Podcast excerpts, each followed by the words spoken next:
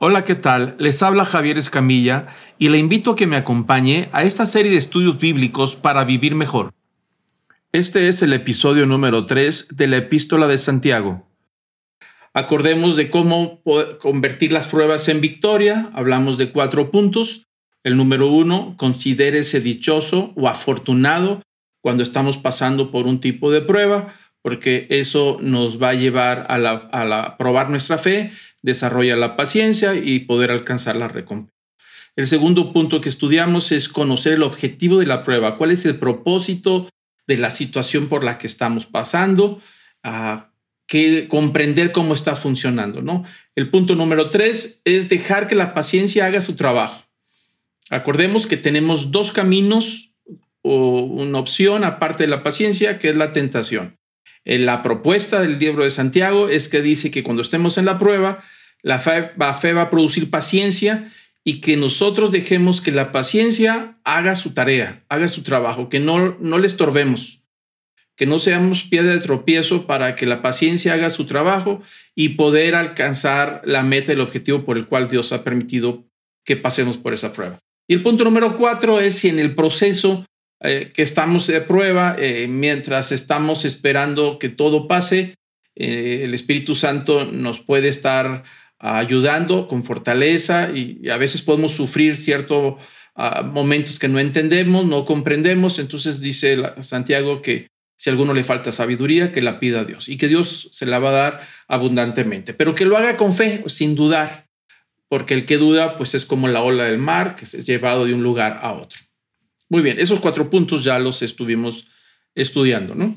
Y ahí tenemos las gráficas sobre eh, la tentación contra la, paciencia. ¿no? Son dos, dos caminos. Tenemos la primera gráfica en la parte de arriba, donde está un creyente, un hombre apoyado en la fe. Viene la prueba que dispara directamente a la fe, pero es de condición pobre, es de condición humilde y pasa por ciertas pruebas. Entonces Santiago le dice que se mantenga en la humildad, que confíe en las promesas de Dios.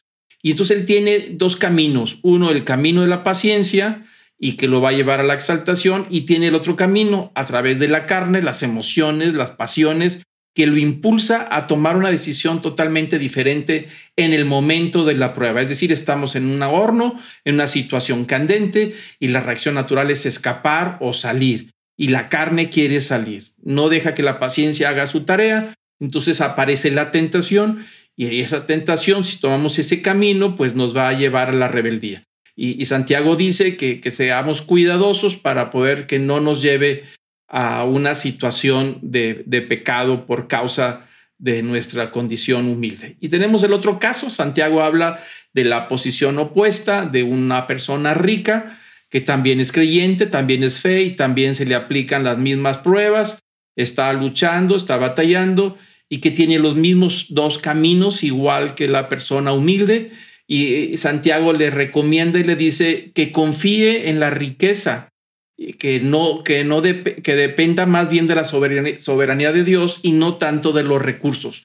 ¿Por qué? Porque mientras está la paciencia que lo va a llevar a una humillación, pero no es una humillación de vergüenza, sino es un despojo de exaltación. Es decir, lo pasa por el proceso de la humildad, igual que a la persona humilde, y lo lleva a la exaltación.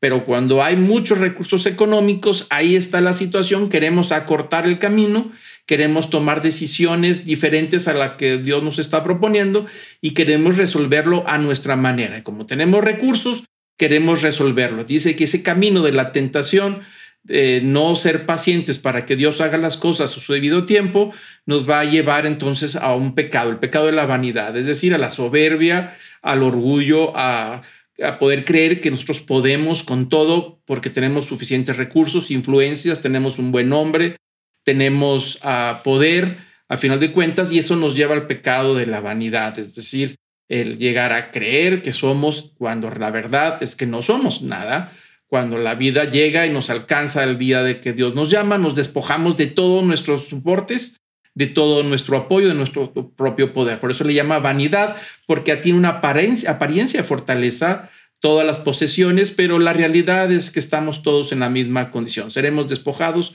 de todos y tenemos que entrar por el mismo camino de la humildad, de poder llegar a la, muerte en Cristo Jesús para poder entrar a la recompensa final. Entonces tenemos las dos opciones, que el que se mantenga, que se mantenga humilde y que no se revela ante Dios por causa de, la pobreza, y el que tiene posesiones, que confíe en Dios, en la soberanía de Dios y que no se apoye en sus propias eh, riquezas. ¿no? Ahí tenemos esas opciones que nos dio Santiago. Y tenemos, bueno, por supuesto, la gráfica donde nos sigue diciendo Santiago, que estudiamos, que hay, hay dos maneras de tratar el asunto.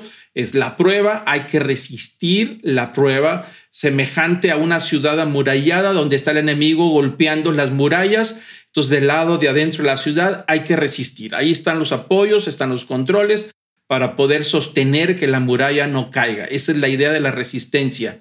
Y que eh, como es un asunto de paciencia, aparece la tentación y dice que debe de soportar la tentación, el peso de la seducción, el peso de la tendencia de los impulsos de la carne de, de hacer las cosas o de escapar con un camino distinto al camino que Dios le dio. Entonces ahí el creyente tiene que tratar con la resistencia de los golpes que está recibiendo su fe y por otro lado cargar con, con la seducción de la tentación de poder escapar de lo que Dios ha permitido que suceda para nuestra propia madurez, ¿no? ¿Cómo sobrevivimos a la, a la, tentación? ¿Cómo tratar con el tema de la tentación? Pues nos, en Santiago 12, 18 lo vamos, lo vamos a estudiar uh, en este momento.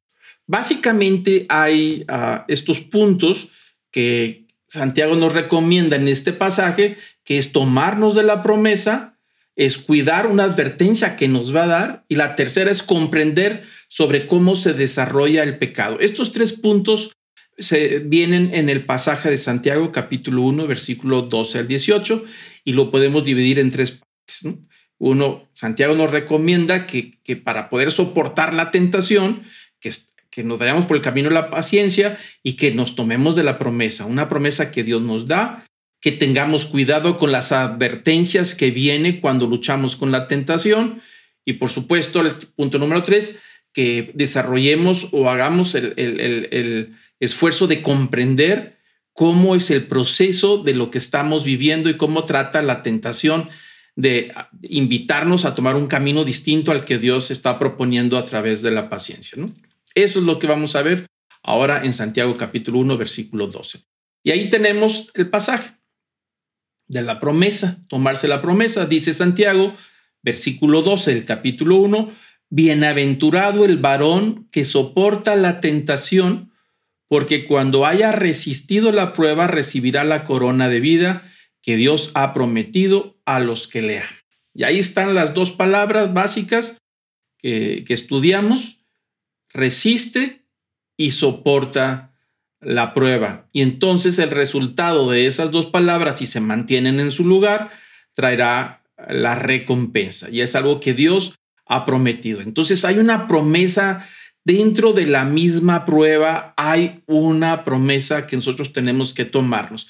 Estamos viviendo por un tiempo difícil, hay que resistir, hay que soportar la tentación de irnos por el camino fácil, sacándole la vuelta, y si nosotros nos tomamos de lo que la provisión de Dios, del Espíritu Santo, cómo nos puede fortalecer, la palabra de Dios nos puede dar confianza, la oración y todos los recursos que Dios ha dado para el creyente, y si seguimos adelante el tiempo que Dios disponga de que estemos viviendo esa prueba, entonces Él nos da una promesa y nos está diciendo, sé firme, resiste, soporta y te prometo que cuando pase todo eso vas a recibir una recompensa.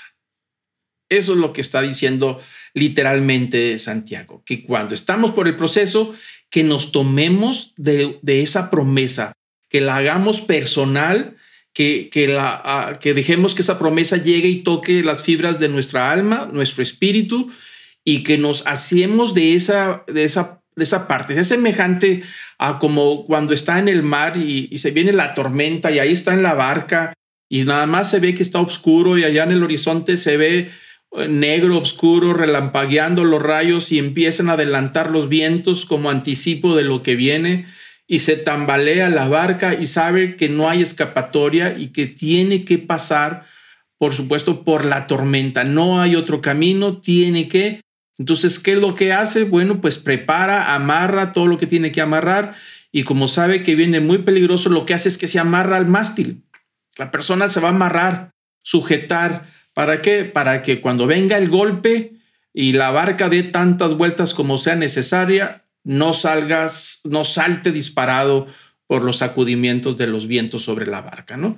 Entonces se amarra del mástil y, y empieza a creer, ancla el arca, ancla su vida al trono de la gracia y dice, de aquí no me muevo, sé que viene oscuro, sé que va a estar difícil, pero sé que al final voy a ver la luz, la claridad y voy a ver la recompensa, así es que me amarro. Es decir, sé que hay una promesa de que voy a salir adelante y que viene la palabra de vida. Entonces se toma de la promesa y ese mástil sostiene a la barca y sostiene al individuo, ese mástil es la promesa.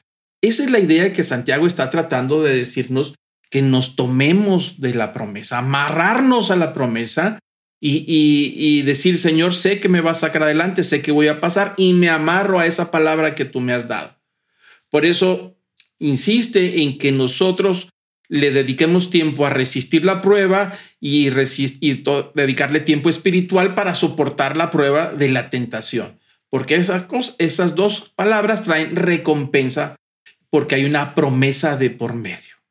Entonces dice que va a recibir una corona. Una corona de vida es semejante a, a esas coronas que, que les daban a los atletas, ¿se acuerdan? En los, en los, aquellos Juegos Olímpicos en Grecia, en la cultura griega, romana, pues corrían grandes cantidades los atletas o luchaban en el estadio y se esforzaban y, y, al final el ganador lo ponían en el estrado y le ponían una coronita de laurel. Eso era lo que recibían, una corona perecedera. Esa era la recompensa, el orgullo. Y bueno, se iba a su casa y colgaba su coronita en la pared como una señal de recuerdo. No había fotografías, no había nada de recuerdo, pero su corona se iba secando. Esa era su recompensa. Entonces Pedro, el apóstol Pablo nos dice que nosotros tenemos que correr ah, alcanzando las promesas de la corona de la vida, que es una corona inmarcesible, incorruptible. Es decir, la recompensa que Dios nos da es una corona de vida. Por eso, eh, cuando alguien ha fallecido, aunque ahora se usa menos, pero más, antes era más popular, en los, eh, los funerales llevaban coronas. Eso es lo que representan esos arreglos florales en forma de círculo y que inclusive, inclusive los familiares podían hacerlas más permanentes con hojas y de cera para que duren todo el año. Bueno, eh, una corona eso es, por eso es, es, como la recompensa, le están recordando que ha sido recompensado. Pero dice que todo eso es perecedero, entonces el apóstol Pablo nos dice que nosotros debemos de mantenernos firmes, sabiendo que Dios nos ha prometido una corona, pero de vida, no una que perece, no una corona muerta, seca, que se va secando, aunque sea de papel, muy bonita, muy arreglado, los arreglos florales, por más hermosos y bonitos y sé que hacen unos trabajos, diseños muy bonitos como mi esposa y Roxana trabajan muy bonitos sus arreglos florales. Ahí los vemos en las bodas por uno o dos días y al tercer día empiezan a marchitarse. Bueno, esta recompensa que Dios nos da es una corona de vida, no se echa a perder. Entonces, lo que dice Santiago es que debemos de esforzarnos por un poco de tiempo sabiendo que la recompensa es eterna, no es una recompensa temporal es una recompensa para siempre. Vale la pena el esfuerzo, ¿no? Entonces, la palabra griega que, que, significa benditos es Macarios. Ya hemos hablado sobre esa palabra. Es un nombre muy bonito, ah, que yo siento mucho que ya no se usan los nombres de antes.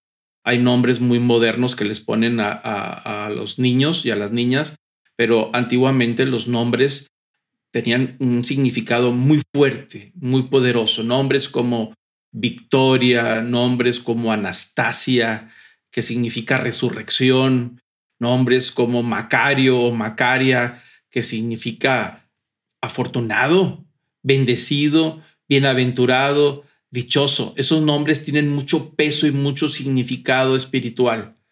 Entonces, el nombre Macario, eso es lo que quiere decir bienaventurado.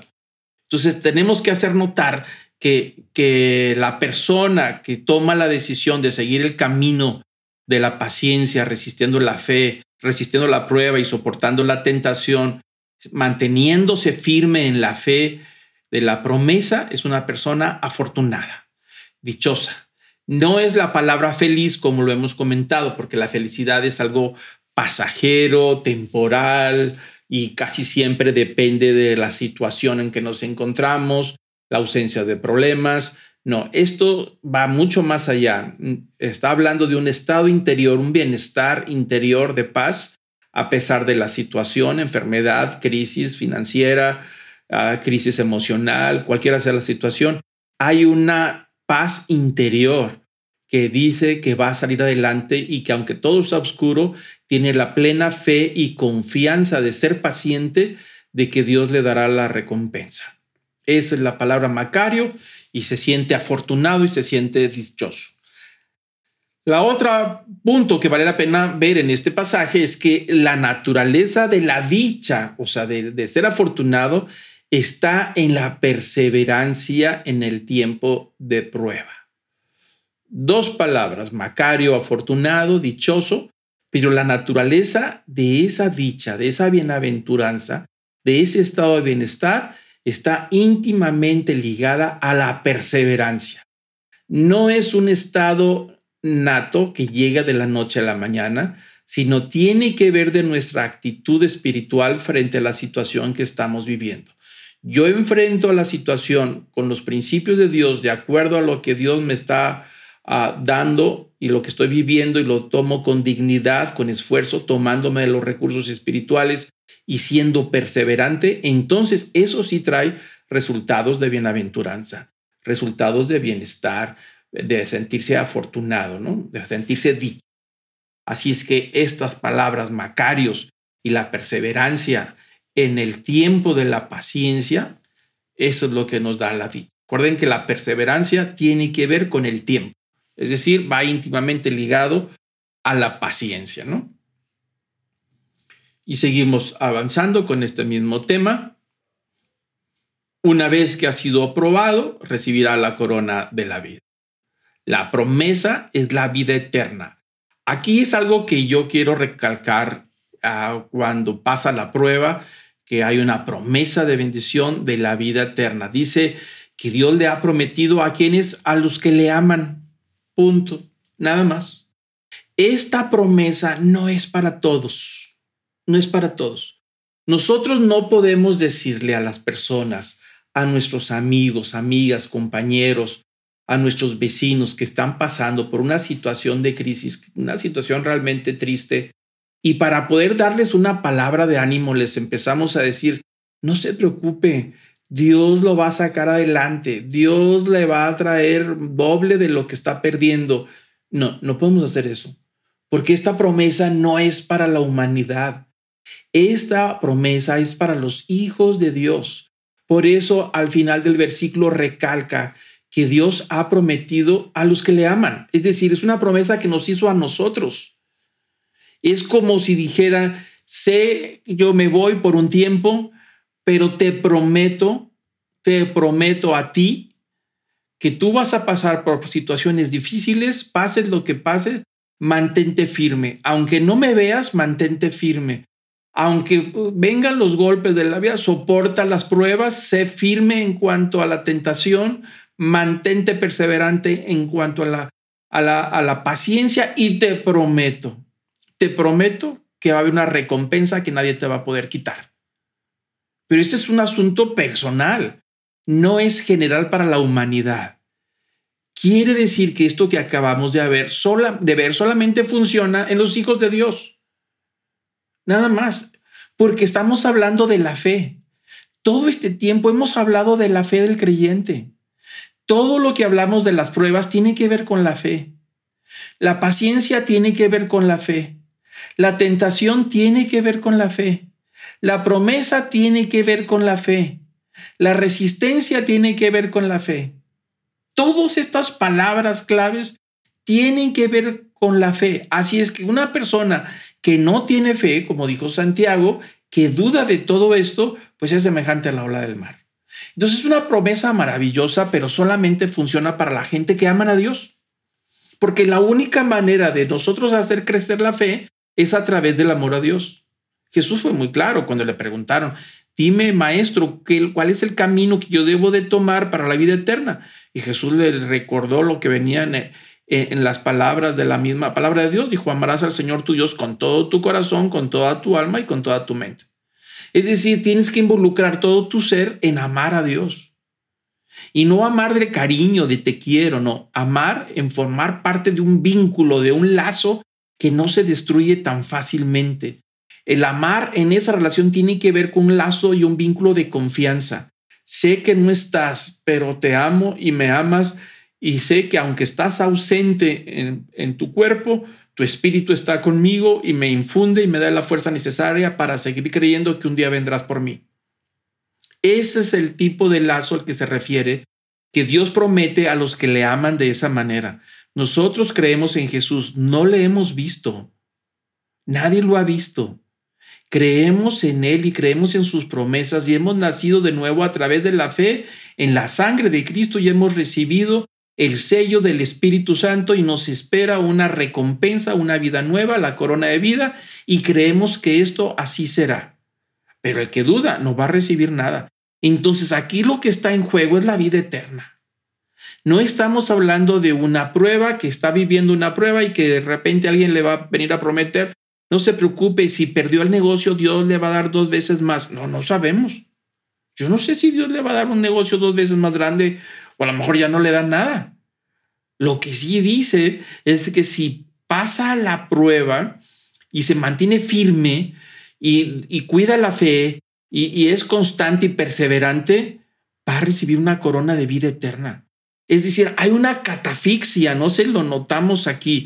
Pasamos por una prueba en, este mundo material y nuestra alma está siendo sacudida, nuestra fe está siendo golpeada y podemos quizá perder salud, perder negocios, perder relaciones familiares, perder el ánimo, perder muchas cosas que suceden en las pruebas, cuánta variedad de pruebas hay, pero dice que la recompensa es a nivel espiritual y a nivel eterno.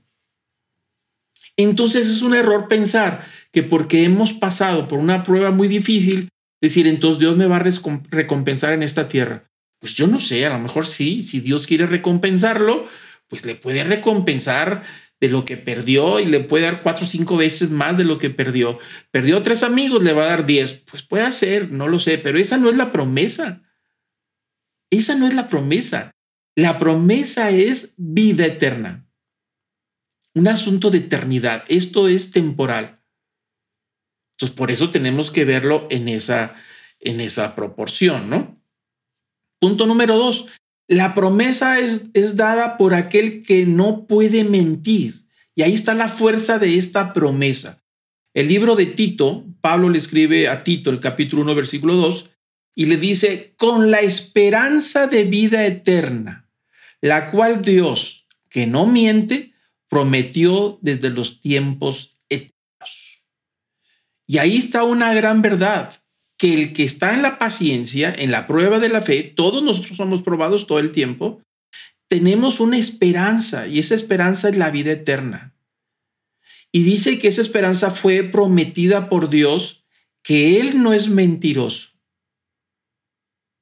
Es decir, Él es veraz. Ese es parte de sus atributos. Él no puede mentir, no puede engañar, no puede hacernos una trampita ahí. No nos va a dar una promesa para que digamos que sí y luego después no cumple. Eso no forma parte de la divinidad. Él promete algo y lo va a cumplir. Pero por supuesto, hay que entender que Dios se lo promete a aquellos que le aman, los que tienen un vínculo con Dios no los que creen en Dios por creer en Dios. Cualquiera puede creer en Dios. Los diablos también creen en Dios. Satanás también cree en Dios, por supuesto. Hay suficientes pasajes que, que nos dice la Biblia Satanás cree en Dios. Por supuesto que cree. Pero eso no es suficiente. Estamos hablando de un vínculo de amor y la recompensa de ese vínculo es que Dios nos da una promesa. Y esa promesa viene desde la eternidad tiene un fundamento eterno desde la eternidad hasta la eternidad. Ahí está esa promesa cimentada desde la eternidad hasta la eternidad. Y por lo tanto Dios no miente.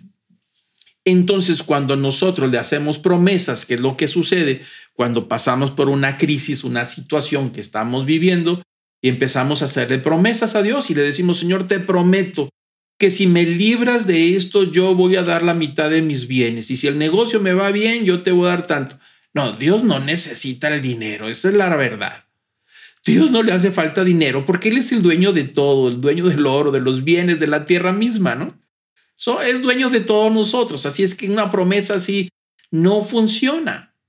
Te prometo que si me sacas de este atolladero, voy a estar leyendo la Biblia todos los días y voy a asistir a la iglesia, a estudios bíblicos, todo, y me voy a portar bien, voy a dejar de hacer esto, dejar lo otro. A Dios no le preocupa ese asunto. Él no va a decir, bueno, tengo que cumplir con fulano o fulanita, porque si no, entonces se va a portar mal, se va a desanimar. No, no, eso no funciona. Dios es soberano. Esta promesa es para los que aman a Dios. Y cuando amas a Dios, entiendes el sentido de las cosas y aunque pasa por un tiempo de prueba, hay un recurso que se llama el recurso espiritual con todo lo que conlleva y entonces va a llevarlo a una recompensa y la persona vive en otro plano. No es que viva fuera de este mundo, no, vive en otra realidad. Es decir, ¿cómo contactamos al reino espiritual? El reino espiritual está aquí, es un universo paralelo. Está delante de nosotros, está frente a nosotros, está entre nosotros el universo paralelo que se llama el reino de Dios.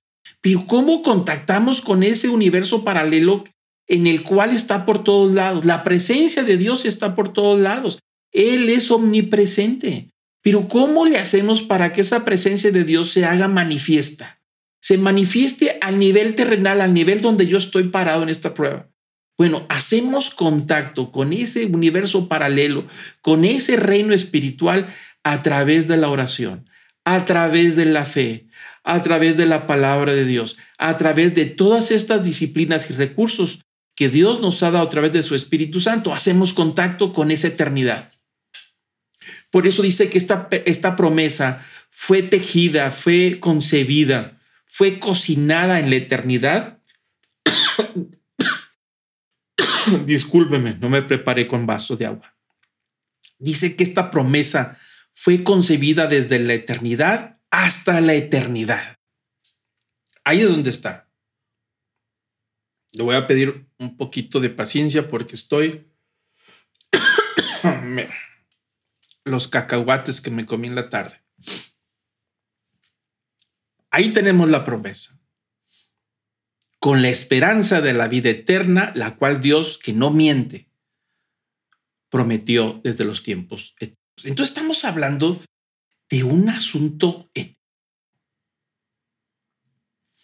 Nosotros tenemos la opción de escoger enfocarnos en el asunto terrenal, que es la prueba, o enfocarnos en el reino espiritual, que es el recurso de Dios donde está cimentada la fe. La fe nos permite conectar los dos mundos. El mundo terrenal donde vivimos y el mundo espiritual donde hemos nacido de nuevo. Y somos conectados por la fe, es lo que nos comunica con, con el reino espiritual. Entonces, esa conexión, lo que nos permite tocar el reino de Dios, que se llama fe, es la que está siendo golpeado. Eso es lo que tenemos que tener claro. Eso es lo que está siendo bombardeado por las pruebas. Ese es el objetivo de la prueba. Y si nosotros no hacemos nada o caemos o agarramos el tema de la tentación, entonces la fe se viene para abajo. Y al derrumbarse la fe, se desconecta del reino espiritual. Y entonces el resultado es que la persona dice, no, yo sabía que esto no... Yo sabía que Dios no iba a hacer nada. Yo sabía que no hay... ¿Quién sabe si existe Dios? Y ahí viene el fracaso. Por eso la importancia de guardar la fe en todo tiempo y de asirnos a la promesa que Dios ha dado a los que le aman. Ahí está esta realidad y esta verdad. Y no permitir que la duda venga y nos acude. ¿Por qué? Porque Dios no miente. Dios lo prometió a sus hijos y Dios lo cumplirá. Y esa es la verdad. Punto número tres.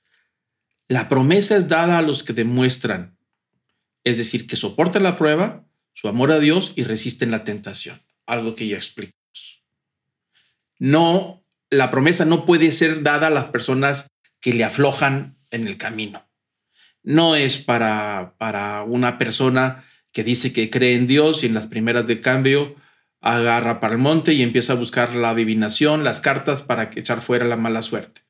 O va y busca aceititos, busca uh, agüitas raras, energías extrañas, conjuros, o mm, que empieza a buscar libros como liberar el gigante que hay dentro de ti. Si tú lo crees y lo crees, el universo conspira a tu favor y no hay nada imposible para ti y todo lo puedo en Cristo que me fortalece y la persona ni siquiera cristiano y empieza a confesar a Cristo y empieza a hacer promesas, oraciones de fe, que ama a Dios, bueno, no va a funcionar. Para eso, para ellos no es la promesa. Es para los que tienen un vínculo afectivo, un vínculo de amor con Dios. Ese vínculo no se destruye tan fácilmente. Seguimos adelante. Santiago nos da una advertencia, que es el, el tercer punto. Al resistir y soportar la tentación, hay que considerar las palabras de advertencia que Santiago nos da en el versículo 13. Nos está invitando que sigamos por el camino de la paciencia y que resistamos la tentación y que en ese proceso tengamos mucho cuidado de no caer en un error. Por eso nos da una palabra de advertencia de lo que está pasando. Y ahí está el versículo 13. Dice, cuando alguno es tentado, no diga que es tentado de parte de Dios, porque Dios no puede ser tentado por el mal, ni él tienta a nadie. Ahí está la palabra de advertencia. ¿A qué se refiere Santiago? Se está refiriendo a la cultura del mundo grecorromano, el mundo donde fue extendido el Evangelio, donde muchos de los grandes uh, Ah, de, la gran mayoría de, gente que se convirtieron al cristianismo en los primeros siglos no venían del judaísmo. Al principio fueron del judaísmo, pero después no. Ya para finales del primer siglo y segundo, muchísimos gentiles que no conocían a Dios vienen de un mundo pagano. En ese mundo pagano tienen la idea de la mitología. Por ejemplo, la mitología griega Decían que los dioses vivían en el Olimpo, aquel monte alto, y que allá tenían sus templos, sus palacios, y ahí vivían los dioses, ahí vivía Zeus, Hera, Apolos, Diana, todos esos dioses ahí estaban. Pero ah, dentro de la mitología existía la idea de que ellos estaban en una, había una fuente ahí en medio del Olimpo, era como un espejo de agua, y donde los dioses se sentaban alrededor de este espejo de agua y a través de ese espejo veían las vidas de los seres humanos en la tierra. Y entonces entre ellos empezaban a hacer apuestas y decir, vamos a ver, a ver, yo te aseguro que fulanito, aquel que está en tal país, en tal ciudad, no aguanta mucho. No, claro que sí aguanta. No, es que no aguanta. No, sí aguanta. Yo le he mandado a algunos semidioses para que lo estén fortaleciendo. Vas a ver que no. A ver, mándale una prueba. Y entonces Zeus agarraba un rayo y le lanzaba un rayo desde el Olimpio y llegaba y sacudía a la persona una prueba y entonces todos los dioses del Olimpo hacían sus apuestas ahí arriba. Digo, hacían sus apuestas, era, era la manera en que lo explicaban, ¿no? Ahí estaban apostando y entonces unos decían, no, no aguanta, si aguanta, yo, te, yo creo que no. Y, y ahí estaban todos los dioses jugando, jugando a ver cuánto aguantan los seres humanos y escogían a uno para hacerle otra prueba esa idea era muy fuerte, muy sembrada, muy arraigada en la cultura grecorromana. Al dios sentado allá arriba, con su poder, lanzando rayos y centellas a los seres humanos a ver cuánto prueban, a ver cuánto aguantan, a ver si, si, si se les niegan, si les siguen ofreciendo sacrificios o ya renuncian. no, Santiago dice que no, que nos quitemos esa idea. Dice, cuando alguno es tentado, es decir, está en la prueba y está parado en la fe y tiene que pasar por el camino de la paciencia, pero aparece la tentación, es decir, un camino corto, fácil, escapar de la, escapar de la paciencia. Dice, cuando uno pasa por esa situación, que ni se le ocurre decir que Dios le mandó la tentación. Dice, no, no, no, no, no, no, no, no se equivoquen. Dice, como si Dios estuviera ya jugando desde arriba, aventando pruebas a ver cuánto pueden resistir los cristianos, que le hicieron promesas de que le iban a seguir. Dice, Dios no es así como los dioses griegos, no es como los dioses del Olimpo. De ninguna manera Dios está tentando a nadie. ¿Por qué? Porque Dios no puede ser tentado por el mal. Es decir, Dios no puede, la soberanía de Dios no puede ser seducido para ver cuánto soportan sus seguidores. Esa acción era en la mitología griega. Aquí, en el reino de Dios, eso no existe. Dios no está sentado lanzando pruebas para ver cuánto pueden resistir los, los creyentes, los que se dicen cristianos. Dios no puede ser tentado, porque al final de cuentas es una seducción ver cuánto resiste alguien. Dios no puede ser tentado por el mal y aparte, ni Él tienta a nadie. Así es que la tentación no tiene nada que ver con Dios. Una vez escuché, vi a un, vehículo en los Estados Unidos en esas carreteras largas y atrás ya los vehículos le ponen placas que tienen ah, nombres raros y todo. Una de ellas, de esas placas del automóvil que iba delante de mí, decía el diablo me hizo que lo hiciera. Una frase muy común. Yo no fui, es el diablo. Entonces tenemos la tendencia de echarle la culpa a alguien más y no hacernos responsable. Parte del problema de nuestro tiempo es que se ha desarrollado el humanismo, este, esta filosofía donde pone al hombre como centro de toda ah, la humanidad, de todo el mundo y que todo gira alrededor del hombre y que el hombre es la medida de todas las cosas y que el hombre es la referencia para poder ser feliz y ser dichoso. Bueno, eso choca con la idea cristiana. La idea cristiana, Dios es la referencia del cristiano. Esa es la medida Dios, no nosotros. Entonces el punto es que cuando nosotros pasamos por una prueba, no queremos hacernos responsables. Le echamos la culpa a Dios. Pero el camino que Dios ha trazado es que nosotros somos responsables delante de Dios. En el humanismo, el hombre es responsable solamente ante sí mismo, no ante los demás. No le va a dar cuenta a nadie. Todo lo que haga es por su propia responsabilidad y es responsable ante él mismo. Este no es el camino de Dios. Somos responsables delante de Dios por todos nuestros actos, por todas nuestras acciones. Entonces, el primer punto, el número uno, es que no puede echarle la culpa a Dios porque Dios no le interesa tentar a nadie.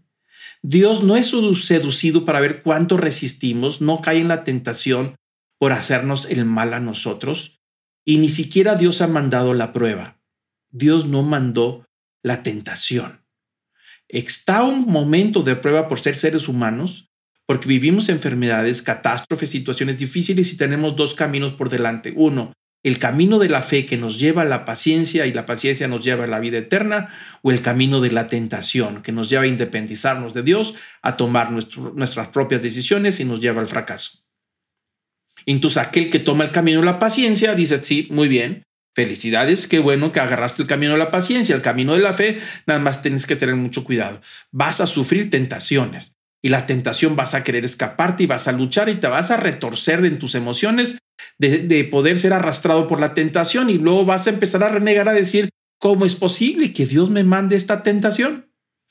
Entonces Dios no me quiere, me lo puso en medio enfrente, sabe cómo soy, de qué pata cogeo y me lo está poniendo aquí enfrente. No, esto no puede ser. Dios me está probando y me está tentando. No, Dios nos está tentando a ver cuánto duramos. Tenemos que descartarlo por completo. Recuerdo una ocasión que un hombre fue a mi oficina y luchando con el problema de las mujeres y tenía problemas muy graves, pero realmente muy graves. Y me dijo, es que no es culpa mía.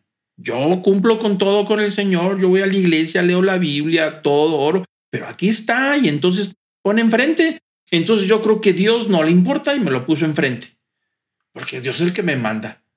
O el diablo mugroso, panzón, que es el que me hace hacer todo este tipo de cosas. No, no le puedo echar la culpa al diablo tampoco. Y no estoy defendiendo al diablo, ¿eh? No soy el abogado del diablo. Es nuestra decisión. Nadie nos obliga. Por más que estemos una situación que nos aprende, somos los que tomamos las decisiones somos los que actuamos y somos responsables delante de Dios por nuestros actos. No hay escape. Entonces, por eso dice Santiago que el que escoja el camino de la fe y de la paciencia, cuando esté luchando con la tentación porque ya no aguanta mucho, que no se le ocurra decir que Dios lo metió en esa situación. Dios no manda tentaciones. Que no diga que es tentado de parte de Dios, de ninguna manera. Dios no puede ser tentado por el mal. Ni tienta él a nadie. A nadie. Muy bien, seguimos adelante. Sigue insistiendo que nadie se engañe con ese pensamiento. Versículo 16 al 8. Dice, amados hermanos míos, no os engañéis. Toda buena dádiva y todo don perfecto viene de lo alto desciende del Padre de las Luces, con el cual no hay cambio ni sombra de variación. En el ejercicio de su voluntad, Él nos hizo nacer por la palabra de verdad para que fuéramos las primicias de sus criaturas. Entonces Él está recalcando, Santiago dice, Dios es la fuente del bien, no del mal. La tentación no viene de Dios. No te la puso, porque de Él solamente salen cosas buenas. Él es, dice, no se engañen, dice, no te engañes con pensamientos equivocados de que Dios te puso tal tentación y te está seduciendo para ver si caes. Dice, no, hermano, no se engañen. Todas cosas, las cosas buenas, las cosas perfectas vienen de parte de Dios. De Él descienden. Del Padre de las Luces. Dice, no hay cambio ni sombra de variación. Dice, Él no cambia. No cambia de ánimo no cambia sus promesas. Él es así y siempre va a querer bendecir a sus hijos. Siempre va a querer bendecir a aquellos que le aman y los que confían en Él. Y luego dice el versículo 18, en el ejercicio de su voluntad, es decir, en su soberanía, que nadie lo obligó, nadie lo presionó, nadie le hizo manita de puerco, nadie lo chantajeó, nadie, nadie le hizo nada. Él por su propia voluntad decidió abrir un camino para que naciéramos de nuevo a través de la palabra de verdad, es decir, el Evangelio. A través de la palabra de fe en el Evangelio, que es la misma palabra de Dios, el mismo Jesús. Así es que dice que todo lo bueno y perfecto viene de Él y que fue por su propia voluntad que nos dio una vida nueva. Dice entonces no piensen que las cosas malas vienen de Él. No, no, no, no. Al contrario, de él solamente salen cosas buenas y nadie lo forzó ni lo obligó en abrir un camino de salvación, en abrir un camino de convertirnos en criaturas, en hijos de Dios. Nadie lo forzó en mandar a su hijo. Jesús vino por su propia voluntad, se despojó de sí mismo, de toda su majestad, de toda su realeza, se despojó de todo, de, de, todos los honores que tenía para tomar forma humana y luego después morir como, como un, como, como un ladrón en la cruz, como un criminal. Ahí hubo una humillación para poder darnos el perdón y abrir un camino de salvación. Pero todo eso fue voluntario. Jesús fue voluntario, pudo haber dicho que no. Dios fue voluntario de su propia voluntad y soberanía. Nadie lo obligó.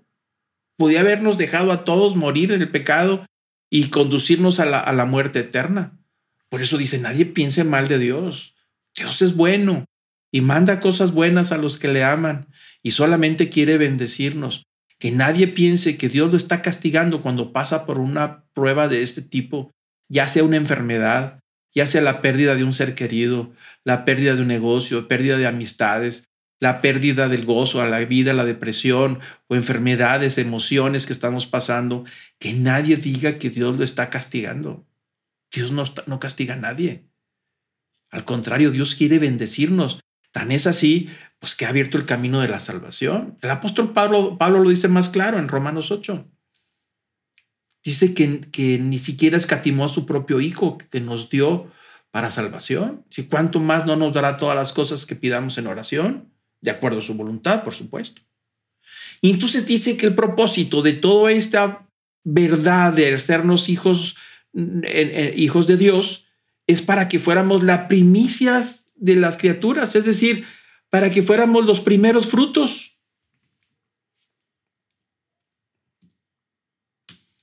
Eso es lo que Él quiere, que seamos los primeros frutos. Todos sabemos que los primeros frutos son los mejores, son los más dulces, los más lozanos, los que tienen mejor cuerpo, mejor aroma.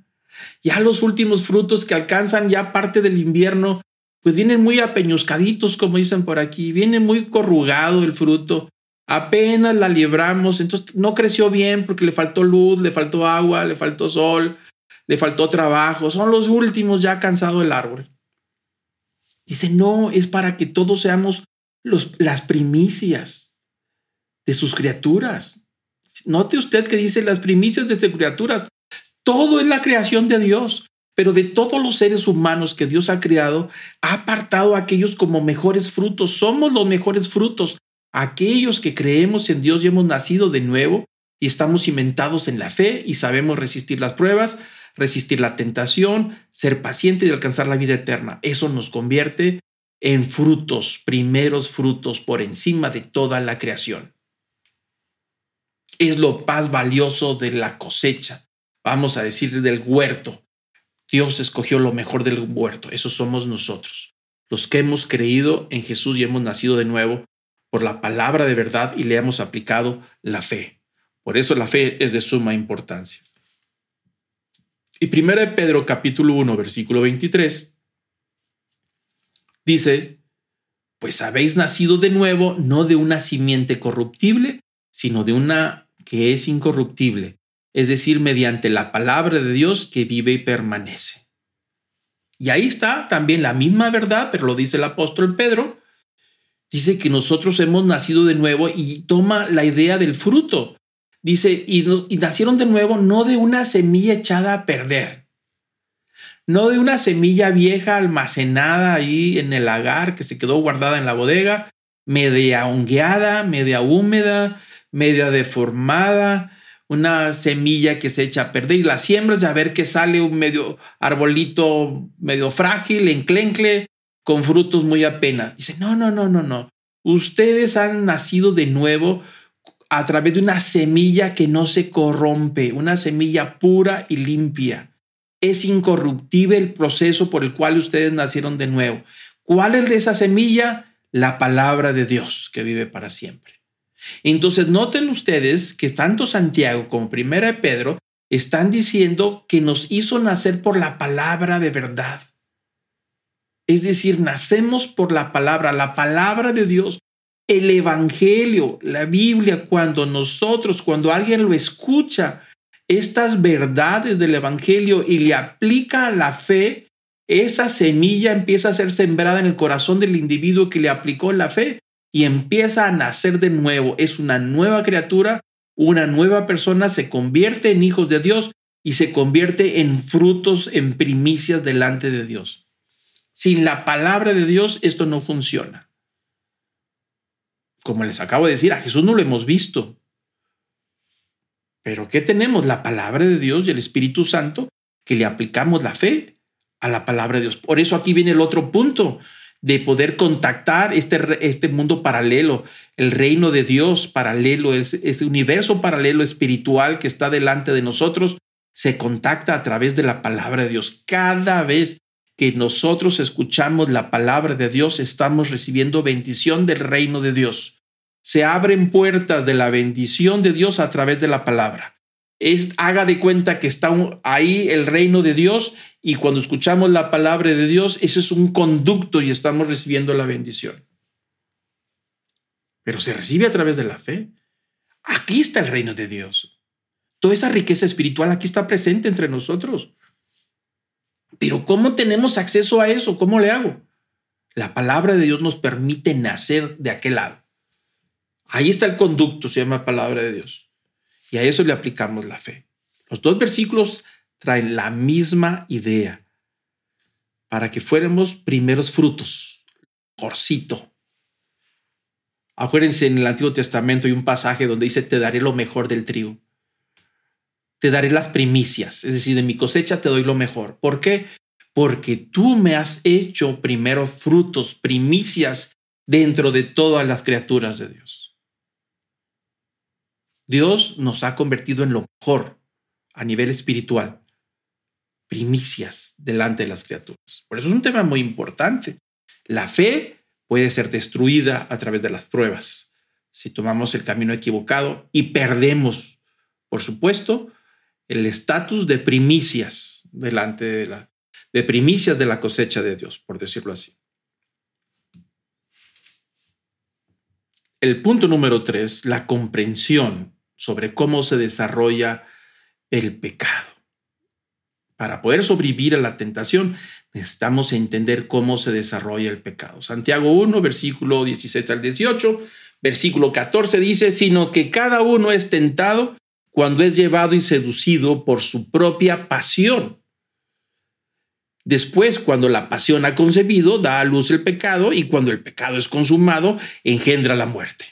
Ahí está todo un proceso sumamente interesante y vamos a hablar un poquito, un poquito, porque nos llevaría mucho tiempo hablar de todo. La primera etapa de poder comprender eh, eh, cómo funciona la tentación lo dice el versículo 14, la primera parte del versículo 14. Dice, sino que cada uno, es decir, no en grupo, esto es individual, cada uno es tentado cuando es llevado y seducido por su propia pasión. Ahí está la clave del inicio de todo esto. Llevado y seducido. Aquí hay dos palabras que necesitamos comprender para entender toda esta verdad. Una, llevado. La palabra llevado en el griego significa arrastrado, que es arrastrado, semejante a alguien que lo, lo quiere seducir y lo atrapa y lo arrastra, se lo va llevando poco a poco, poco a poco, hasta que lo llega a una situación donde entonces empieza a seducirlo. Si me explico la primera parte de cómo funciona la tentación. Alguien, en este caso el enemigo, el diablo, nos va arrastrando poco a poquito sin darnos cuenta nos vamos saliendo del círculo y vamos entrando a terrenos equivocados y nos va llevando poco a poco a un entorno, a un estado, a un ambiente donde es fácil seducirnos o atraparnos. Y ahí entra la palabra seducción. Es decir, yo no puedo seducir a alguien fuera de su entorno. Tengo que llevarlo al entorno tengo que llevarlo al ambiente propicio para poder seducirlo. No lo puedo obligar, pero sí se puede seducir. Es decir, lo empiezo a cautivar como un encantamiento, si lo queremos ver de esa manera. Pero primero hay que sacarlo. Primero hay que tomarlo y lo va sacando poco a poco de su círculo de seguridad, porque está protegido por la palabra de Dios, está seguro en, en ese ambiente en esos límites, pero si yo lo voy sacando de su círculo de seguridad y lo voy metiendo a otro círculo, que es fácil cambiar a esta persona, que es fácil atraparlo, entonces lo pongo en un entorno donde se pone, como dicen aquí en el norte del país, de pechito. Se acomoda. Y entonces ya está ahí y empieza a ser seducido. Dos palabras importantes que necesitamos comprender. Una, cuando el Satanás nos arrastra, nosotros permitimos que nos arrastre, punto. Nadie nos puede obligar. Nos empieza a ir sacando poco a poco y nosotros nos dejamos que nos arrastre, que nos lleve. Pero una vez que nos lleva a donde él quería llevarnos, entonces ahí empieza un proceso de seducción. Sacar desde adentro de nosotros lo necesario para poder caer en la trampa. Ojo, hasta ahorita Satanás no nos obliga. Nadie está obligado a seguir lo que Satanás nos invita. Y se puede resistir, por supuesto. Por eso habla Santiago de resistir la tentación. Porque hay un intento constante de sacarnos y de sacarnos y de sacarnos y de sacarnos para poder llevarnos a un entorno de seducción, que es más fácil seducirnos para poder caer en la trampa.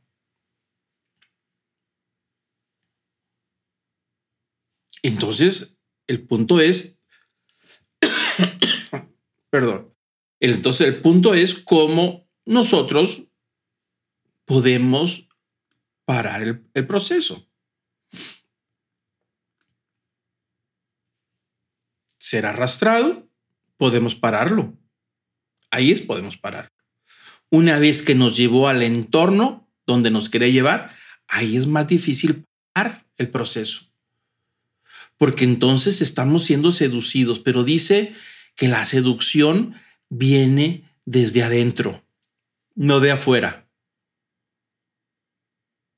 La seducción viene desde adentro, solamente nos llevó a donde no deberíamos de estar, al lugar equivocado. Y entonces, si estamos en el lugar equivocado, empieza a sacar desde nuestro interior las cosas que son necesarias para convencernos que debemos de hacerlo, que no pasa nada. Y que no pasa nada y que somos seres humanos y que así somos y que esta es la carne y que Dios me metió en esto y Dios me sedujo y el diablo no es culpa mía, yo aquí estoy, entonces a quién le dan pan que llore y que para qué es el vientre, sino pues la comida es para el estómago, entonces cómo me lo ponen aquí enfrente, pues entonces para qué me traen, pues entonces no me traigan y empezamos a jugar con las ideas para poder justificar lo que vamos a hacer. Pero ¿de dónde vino todo ese pensamiento? ¿De dónde vinieron todas esas ideas? De nosotros. Por eso seguimos hablando que todo tiene que ver con nosotros. Ese proceso, dice Santiago, que no es un asunto que Dios hace. ¿Cómo es posible que Dios te va a arrastrar y te va a llevar y te va a seducir para que sacarte lo peor de ti y entonces tomas una decisión para caer en el pecado? Eso no lo hace Dios. Eso lo haces tú, nosotros como creyentes. Satanás lo único que hace es a ponernos ahí la sandía. Entonces ya cuando la ves, te la comes. Es que no debo de comer. ¿Ven? Ahí está la seducción.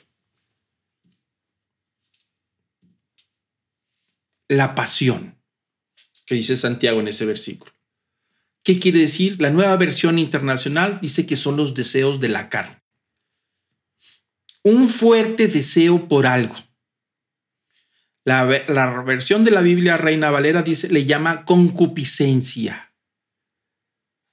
Si tiene la Biblia Reina Valera, dice concupiscencia. La nueva versión internacional dice los deseos de la carne.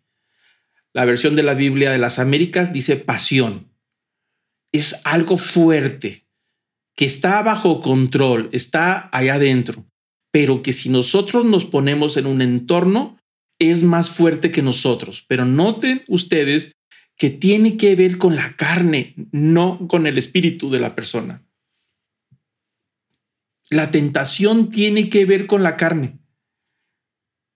No es con el espíritu, tampoco tiene que ver con el alma, tiene que ver con nuestra naturaleza humana. De eso también vamos a hablar la próxima semana, que no me queda mucho tiempo. De la naturaleza humana.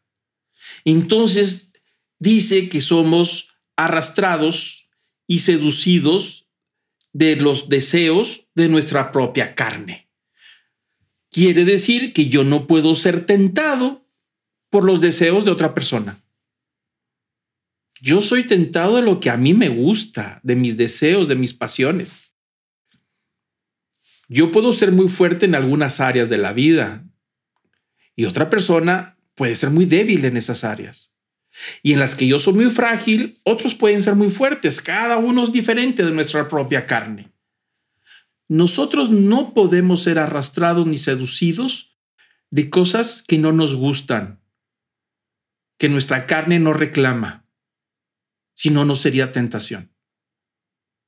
Por eso el efecto de ser arrastrados y llevados a un área donde se encuentra algo que nos apasiona y que forma parte de nuestra naturaleza, ahí estamos débiles, estamos frágiles y es muy difícil decir que no. Si, por ejemplo, alguien tiene un problema ah, con la cuestión de las mujeres, que algunos hombres me han dicho en algunos casos que es parte de su debilidad, pues si es cristiano, si es firme en el Señor, se mantiene protegido en cierto ambiente, manteniéndolo sujeto a esas pasiones, pero si alguien de repente en los negocios y en los acuerdos que está haciendo los contratos van y le dicen que para festejar el contrato hacen una fiesta en una quinta donde llevan unas muchachas y unas mujeres que van a hacer un espectáculo y un show, y si él dice que va a ir, ¿qué está pasando? pues está poniéndose de pechito en un ambiente donde va a ser seducido y no va, va a ser muy difícil resistirse. Pero si un amigo le dice, no vayas, ahí va a estar el ambiente muy feo y tú sabes cuánto batallas. No, no, pero es que yo soy muy fuerte, a mí esas cosas ya no me hacen nada, yo ya tengo muchos años, yo a mí esas cosas no me afectan. ¿Cómo que no le afectan? Y de repente, estando en la fiesta, empieza a ser seducido de lo que trae adentro y termina y termina mal, si no es que escapa a tiempo. Entonces dice Santiago que el primer paso es resistir cuando nos está arrastrando. Cuando viene la invitación decir, no, gracias, yo no, pero ¿cómo hombre? Es para celebrar. No, no, no, vamos a celebrar de otra manera. ¿Qué te parece si hacemos una carne asada y que venga la familia o unos amigos y ahí vamos así celebramos? Pero eso no el momento de decir que no es cuando empieza el proceso de ser arrastrados. Porque después es más difícil. Sí se puede, pero sí se puede. Pero entonces, ¿de qué viene? La pasión viene de nuestras propias debilidades. ¿no? Y el punto número dos, la, seducción.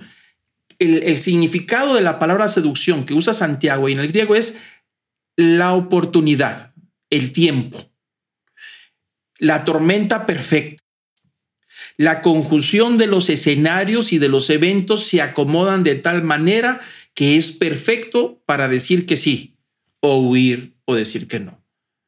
Entonces la palabra seducción dice que somos arrastrados para ser seducidos, es decir, para ponernos en una situación de una oportunidad para decir que no o que sí. Es decir, el estímulo para satisfacer el deseo de nuestra propia naturaleza. Ahí está. No quiero profundizar más porque de eso vamos a hablar todavía la semana que entra. Pasión y seducción. Entonces encontramos que la tentación es ir igual a los deseos de nuestra naturaleza más la oportunidad. Se juntan esas dos cosas y lo más probable es que aparezca el pecado. Segunda etapa. La segunda etapa dice Santiago en el versículo 15 del capítulo 1.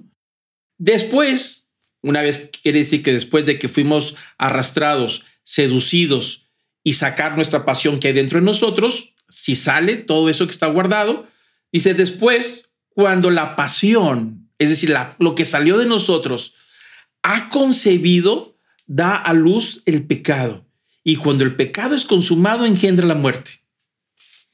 Dice Santiago que fuimos arrastrados, llevados a una oportunidad, a una tormenta perfecta, sale nuestra pasión y ahí podemos decir que no o que sí. Cada etapa podemos decir que no o que sí. Desde la primera etapa podemos decir que no. Pero si decimos que sí, sigue la oportunidad. Y estando en la oportunidad, podemos todavía decir que no. Si sale la pasión, todavía podemos decir que no, pero, pero es más difícil. Y entonces una vez que sale la pasión, dice que es concebido. Lo que quiere decir ahí que ha sido maquinado, ya pasó por nuestro razonamiento la justificación necesaria para ceder, para dejarnos llevar y para soltarnos. El proceso del, manejo de la culpa, de la justificación, ya pasó. La pasión hizo su trabajo y entonces está esperando el momento oportuno para que se dé la situación que la pasión empezó a enredar en nuestra cabeza. Es decir, ya tomó la decisión Concebido significa, sí, ya lo voy a hacer. Nada más voy a esperar cuál es el mejor momento. entonces dice que da a luz el pecado. Después de concebir, da a luz el pecado, la acción. Y cuando el pecado ha consumado, engendra la muerte. Note algo interesante en este. Dice que cuando la, pasión ha concebido, es decir, que entró en el proceso del manejo de la justificación para hacer lo que tenía que hacer, da a luz al pecado. Ahí es donde toma la decisión de lo voy a hacer. En ese momento ya es pecado. Ya dio a luz el pecado. Aunque falta consumarlo, ¿eh? Pero eso ya no importa. El pecado ya está ahí. ¿Por qué? Porque ya dijo que sí. Ya es un asunto de tiempo. Es un asunto de esperar. Es un asunto que se conjuguen las cosas para ejecutarlo para consumar. Entonces, una vez que la pasión ha justificado sus acciones, da a luz el pecado, es decir, ya lo decidí, el pecado está ahí y cuando el pecado es consumado, que va a la acción, ya engendró la muerte. Es decir, cambió el proceso, saltó del camino de la paciencia al camino de la tentación y cambió el rumbo de su eternidad. Si notamos lo que está pasando, el creyente estaba en el camino de la paciencia, aplicándole la fe, pero apareció la tentación y la tentación apela a la carne, a nuestra naturaleza carnal. Y entonces nos dejamos arrastrar, nos lleva a ser seducidos a un entorno que se llama oportunidad, a un ambiente donde es difícil defendernos y entonces la pasión que está dentro de nosotros empieza a hacer tu trabajo para justificar lo que tenemos que hacer y tomamos la decisión de hacerlo y entonces ahí apareció el pecado. Y cuando el pecado es consumado, engendró la muerte. Cambiamos el rumbo de la eternidad. De la corona de la vida que nos esperaba con la paciencia, ahora nos está esperando la muerte. Porque entró el pecado. Ahí está el proceso de cómo trabaja la, tentación. Como le digo, es mucho más profundo de lo que acabo de hablar, pero no tenemos tiempo para más. Así es que la tentación conduce al pecado solo cuando cedemos y actuamos en consecuencia. Hay que aclararlo. Pasar por el proceso de la tentación no es pecado. Jesús pasó por el proceso de la tentación, pero no dejó que la carne, es decir, el tener hambre, vaya a concebir el hecho de comerse el pan que Satanás le estaba ofreciendo en el desierto cuando Jesús fue tentado. ¿Sí tenía hambre? ¿Estaba la tentación ahí? Sí, sí tenía hambre. Pero no dejó que el hambre de su carne concibiera o justificara ideas para poder comerse el pan. Es decir, tomar la decisión de comerse lo que el diablo le estaba ofreciendo. Y caer en el, deseo de la carne de, ser eh, de tirarse del pináculo del templo y que los ángeles lo iban a, detener, a cuidar mientras caía, que era una tentación. Jesús dijo que no. Entonces, ser tentado no es pecado. Lo que hacemos con la tentación, sí. Nadie vamos a ser juzgado por nuestros pensamientos, por, en, nuestras luchas, en las, en las tentaciones que tenemos. Nadie nos va a juzgar por eso nos van a juzgar por lo que hicimos con esos pensamientos, con esas luchas y cómo las llevamos a cabo. Una vez que se convierte en una acción, ahí está el juicio. No importa si ha sido consumado o no. Jesús fue bien claro.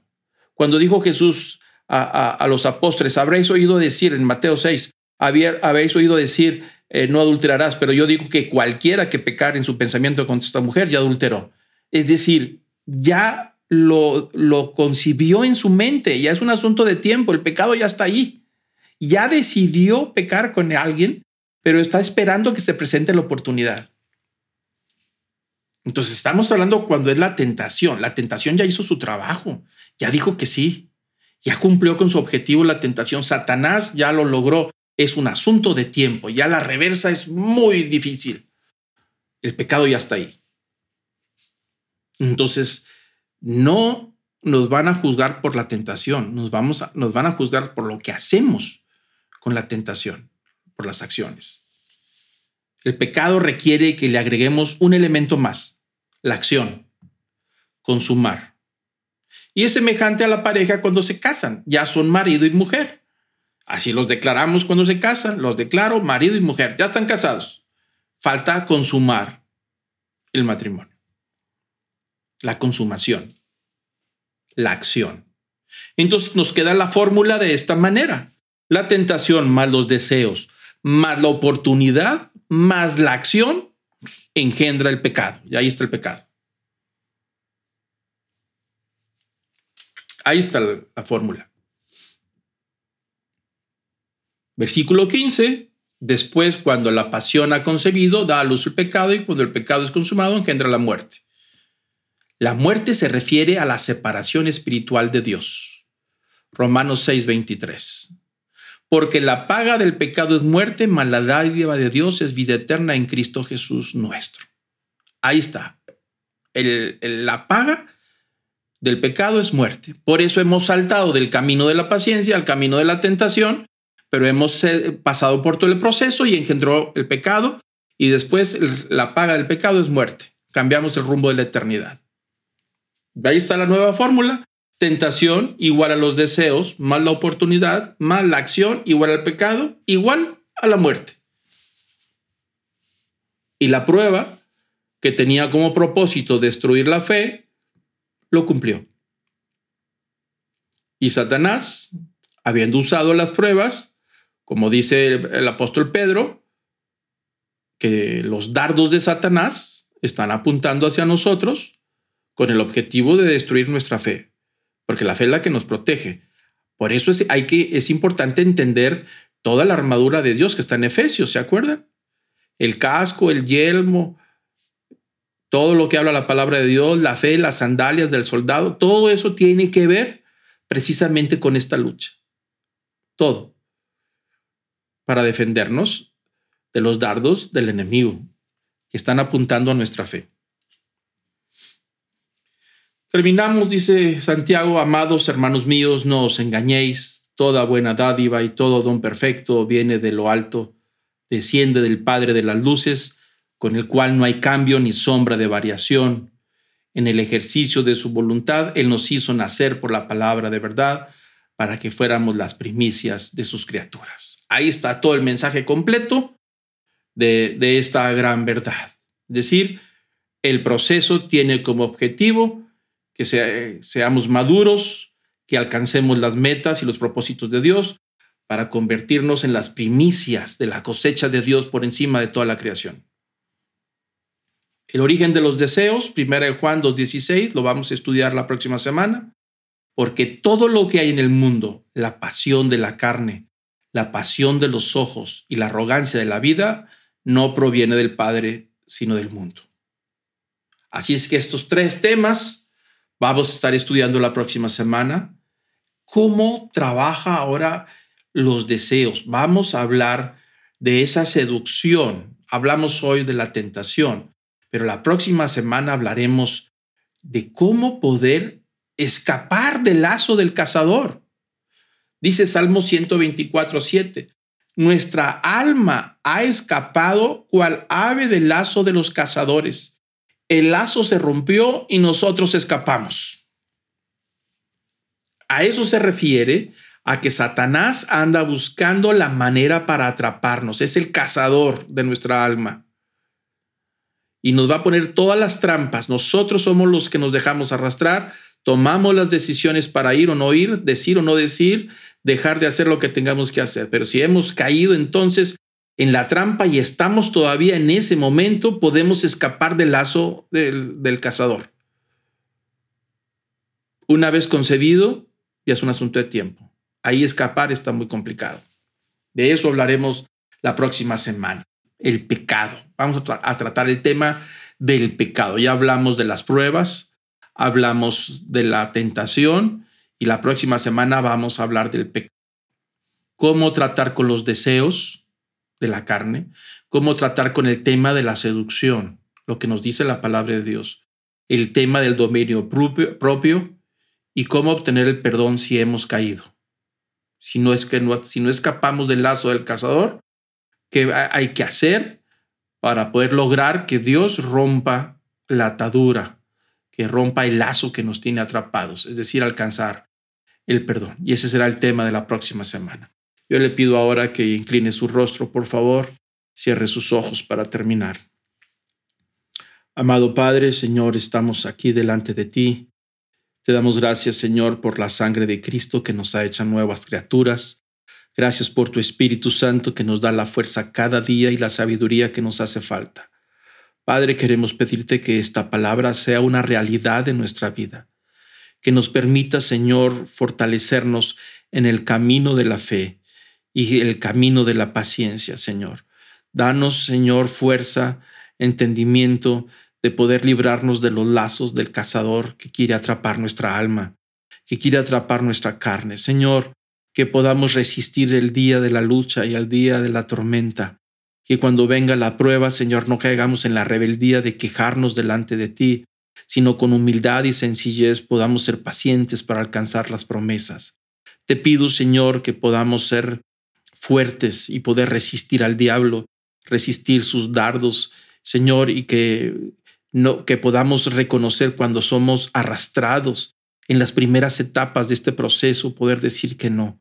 Danos fuerza, Señor. Yo te pido, Señor, que nos dé la sabiduría, el entendimiento para reconocer las trampas cuando somos, Señor, embaucados, seducidos, enredados, cuando arrastra nuestra propia pasión, que podamos reconocer el lazo del cazador, que a veces viene disfrazado con ramas color verde y con frutos agradables, cosas que a veces queremos y deseamos, pero que al final, Señor, traen desgracia.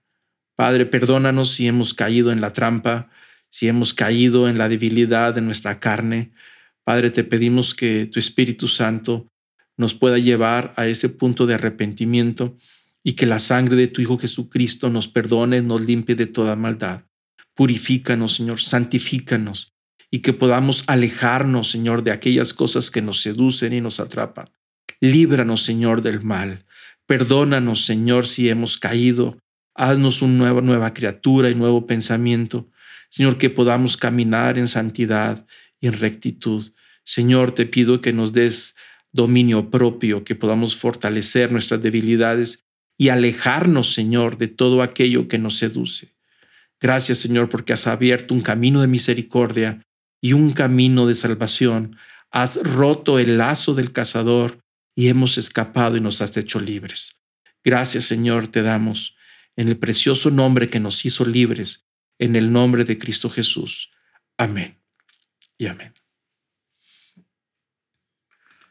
Bueno, pues hemos terminado con esta otra clase. Como comentamos, hablamos de las pruebas, hablamos de la tentación, hablamos de la paciencia. Y ahora vamos a hablar la próxima semana del pecado. Como, uh, perdón, vamos a hablar del, del, de la resistencia, de la naturaleza, de los deseos.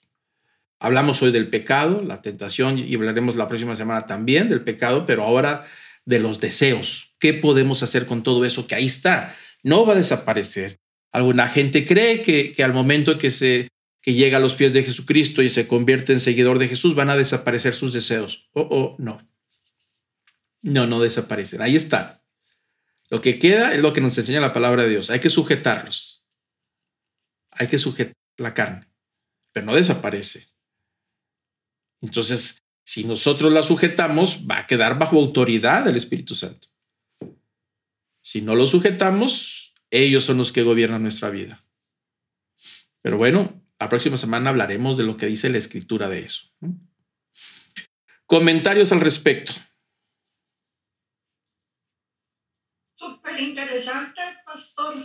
Y muy difícil porque pues, es una lucha, es una guerra casi diaria. Así es. Y todos la tenemos, ¿eh? Todos. A veces decimos que las personas que están más cerca de Dios no, luchan. No, no, todos estamos cerca de Dios. Estamos a la misma distancia y todos tenemos la misma carne. De eso vamos a hablar la próxima semana, de la carne. De los deseos, todos, igual.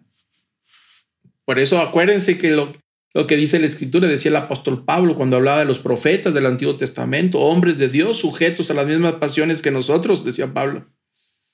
Moisés, David, Abraham, Jacob, José, el soñador, todos esos héroes de la fe sujetos a las mismas pasiones que nosotros. No eran mejores que nosotros, ni peores, igualitos todos. Más que entra el camino de la gracia, de eso vamos a hablar la gracia la semana que entra. Lo que nos hace distintos. No porque somos mejores, por eso tenemos que ser muy cuidadosos. No podemos presumir de algo que no logramos. Estamos delante de Dios por gracia, no por nuestros méritos. La carne ahí está. Tiene que ser sujetada a través de la ley del Espíritu, no de la ley de la carne. Pero ahí está todavía. Hay que comprender cómo, cómo funcionan esos deseos. ¿Cuándo va a desaparecer? Bueno, pues de eso vamos a hablar la semana que entra. Alguien hizo intentos de ir, de eso hablaremos, cómo algunos a través de la historia hicieron intentos de alejarse del mundo. Hombres buenos, mujeres buenas, desarrollaron todo lo que se conoce como los, los las órdenes de, monasterios apartados. Son muy famosos los monasterios griegos allá en Grecia. Eh, el, monte Athos, yo no sé si ustedes conocen, al menos por fotografía, o ha ido a Grecia a conocer el monte Athos. El monte Athos es un monasterio antiquísimo de la iglesia ortodoxa. Está en una, en una torre que es difícil acceso. Tienen que subir con canastas, altísimo. Nadie puede bajar. Entonces ellos van y se encierran ahí y se alejan del mundo para evitar la seducción y evitar la tentación y que la carne caiga. No importa, ahí está también está dentro. Hablaremos de, de, un, de un santo que se considera como santo, las luchas de, de, este fundador del, del movimiento monástico, ah, de un hombre que huyó al desierto y se metió en una cueva en el desierto de Egipto, allá por el, por el río Nilo. Dijo, aquí me voy a encerrar, aquí no hay pecado, me alejo del mundo Ah, y empezó a, luchar. Y se dio cuenta que la lucha estaba dentro. O sea, de donde quiera que él estuviera iban a estar los demonios. Y se dio cuenta que los traía adentro. Entonces ahí está. ¿Qué vamos a hacer con eso? Pero bueno, vamos a ver qué nos dice la escritura la próxima semana. ¿Comentarios? Pues muchas gracias, Javier. Está, eh, la verdad, pues eh, yo no, yo no, no había comprendido bien este, es que no somos tentados, digo que somos tentados por nuestra propia concupiscencia. Y, este, y ahora me quedó ya muy claro que sí somos tentados por nuestra propia concupiscencia. Así es. Ya no estuvo tan pesada como la otra, ¿verdad, Lili? La pasada. No. No. sí. pero de todas maneras, pues eh, a lo largo de la vida, pues este, hemos pasado por muchas pruebas. Sí. Pero bueno, al menos ya comprendemos a lo que se refiere Santiago con este pasaje, ¿no? Ya es más fácil. ¿Alguien más tiene algún comentario? Bueno, yo quisiera... Gracias, aprendo mucho con lo que estás diciendo, o sea, cómo podemos entender que la tentación, que la seducción ya existe y no se va, sino que tenemos que conocer las armas, como Dios nos enseña para resistirla y sujetarla y meterla bajo el señorío del Espíritu Santo. Así es. Así es. Y bueno, y así está todo el libro de Santiago, ¿eh? Puras cosas prácticas. Eh, antes de retirarnos, yo quisiera hacer una oración eh, por James. Y no sé si hay alguien más, orar por mi suegro. Y no sé si hay alguien más, algún motivo de oración. Por Claudia Badía, es eh, la, la, hermana de, del esposo de, de, una hija mía. ¿Claudia Valía? Barría, Barría. Barría. Barría, sí. Este, ella estaba escribiendo un libro de, de Dios y se pasaba las horas sin comer y se desconectó y, está tomando medicamentos para volver otra vez, porque está sin caminar, está en cama, este, perdió, perdió la emoción y pues no, no terminó el libro de Dios. Entonces, pero sí, sí, parece que sí se va a recuperar poco a poco, pero bueno, sí está mal. Bueno, vamos a orar. Yo voy a pedir ahorita, antes de terminar, hacer oración por estas personas. Les pido que cierren sus ojos, inclinen su rostro, por favor. Amado Padre, Señor, también nos acercamos una vez más al trono de la gracia para pedirte, Señor, por las personas que están en camas de hospital o en las camas de su casa, pasando por alguna enfermedad. Te pedimos específicamente, Señor, por mi suegro, por Oscar Serna, que ahí en la cama de su casa, Señor, que tú le des la paciencia necesaria para pasar esta prueba a su familia, a mi suegra, a a sus hijos, Señor, que, que tú tengas misericordia de él, de toda la familia y que traigas sanidad sobre su cuerpo, que le restaures su salud. Señor, que tengas compasión. Te pedimos por él, también te pedimos por James, por este misionero, Señor, que te ha servido muchos años, después de tantos meses de estar luchando por la vida, por este virus del COVID. Padre, te pedimos que, que lo puedas sacar del hospital, que lo puedas traer a la vida, que, lo, que le restablezca su salud, Padre, y para que él pueda seguir con tu palabra. Ten misericordia de él, Señor. También te pedimos por Claudia, Padre, que le tengas compasión de ella, que te muestres a ella, Señor, de una manera sobrenatural y que hagas un milagro en su vida para restablecer la salud. Padre, te pido, Señor, por todo este grupo, por cada persona, por los hombres de negocios, las mujeres de negocios, que te pido que tú los fortalezcas, que tú los bendigas en todo lo que ellos emprenden, ah, en la provisión que tú les das, que los libres de malos contratos, líbralos de malas negociaciones. Señor, de, abre sus ojos para ver aquellas trampas que pueden acarrear pérdida en su patrimonio. Padre, te pido que los cuides, los prosperes, que los guardes de salud, Señor, de toda enfermedad, de todo virus, cuídalos. Te pido que tu Espíritu Santo, Señor, sea guardián en sus vidas. Manténlos con bien y con bendición a cada uno de los que aquí estamos, Señor, y protégelos con tu mano preciosa. Yo te lo pido en el nombre de Cristo Jesús. Amén.